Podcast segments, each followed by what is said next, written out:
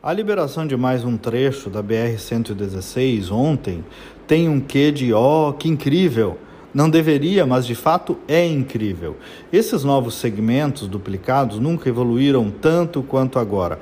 O governo Bolsonaro chegou aí à marca de 131 quilômetros de duplicação entre Guaíba e Pelotas, que é muito importante para o Rio Grande do Sul.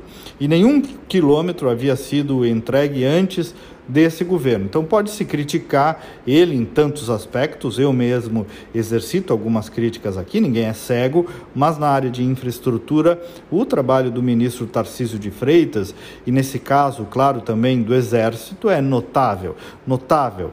E não é só aqui no Rio Grande do Sul, não, em todo o país. Tem coisas que estão funcionando mais rápido e melhor. As estatais são outro exemplo. A maioria delas aumentou significativamente os seus resultados. Muitas que davam prejuízo agora dão lucro, as que davam lucro quase todas aumentaram o lucro. Então não tem como não ver isso. São apenas constatações que precisam ocorrer, mesmo com toda a tensão da cena política brasileira. Assim, claro, por outro lado, como não pode se deixar de perceber o peso do custo da alimentação para o brasileiro, inclusive nós vamos abordar isso aqui mais adiante.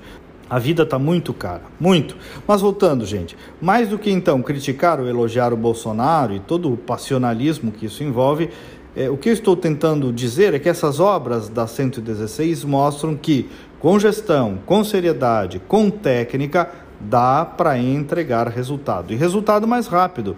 A eficiência em obras não pode ser apenas um privilégio do primeiro mundo. Aqui também é possível, desde que se faça a coisa certa. E fazer a coisa certa não depende de partido, depende de aplicação, de comando, de prioridade. Vejam, o povo não quer muito dos governos, quer apenas que façam a coisa certa, que entreguem obras, que foquem no que é prioritário, que é o quê? Saúde, educação, segurança, obras, que não roubem, claro, e também, e também que não nos apurriem tanto, por favor adiciona o nosso WhatsApp e pede para receber os nossos comentários 51 98 252 6615 51 98 252 6615. Até amanhã e vamos com fé.